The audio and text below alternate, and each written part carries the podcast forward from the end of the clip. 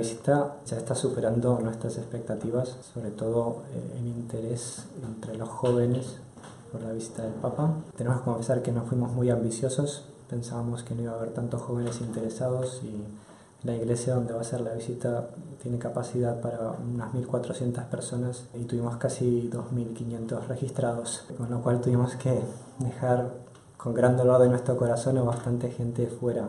Hemos descubierto que hay más de los que pensábamos. Eh, hay, ha habido mucho interés también entre colegios por enviar a sus alumnos que pudieran ver al Papa.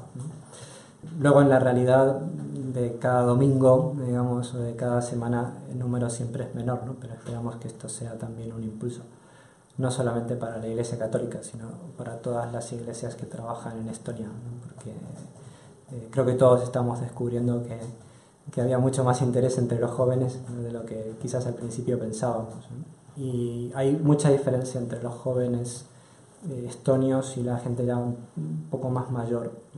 mucha diferencia entre un, estonio de menos de 40 años y más de 40 años. Los que ya no han tenido que pasar por el periodo soviético y, han vivido la Estonia libre tienen otra actitud mucho más abierta también a, la religión.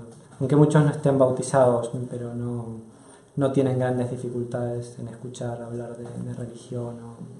Eh, sienten interés. Y la realidad es que todos los años hay conversiones o bautismos, sobre todo bautismos de, personas que se acercan a la iglesia, depende de los años, pero alrededor de 40 a lo largo del año bautismos de adultos o jóvenes, jóvenes adultos. ¿Y la Iglesia Católica hace algunos encuentros con la Iglesia Luterana? A nivel oficial lo que existe es una institución que es lo que se llama el, Consejo de las Iglesias de Estonia, digamos los obispos o los presidentes o pastores de las distintas iglesias se reúnen eh, una vez al mes eh, para coordinar, hablar temas. Obispo católico es el subdirector del organismo.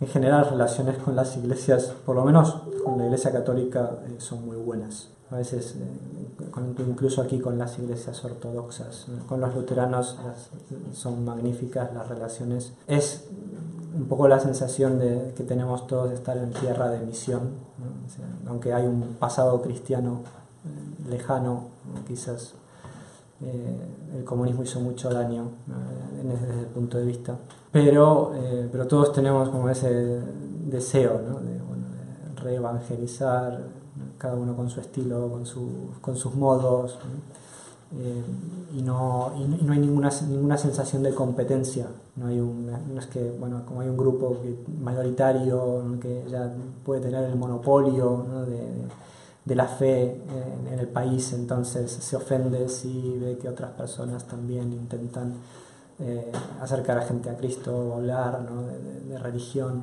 más bien al contrario, todo el mundo se da cuenta que, al menos en este momento, todos sumamos, ¿no? o sea, es, todo lo que podamos hacer es positivo, no, no hay nada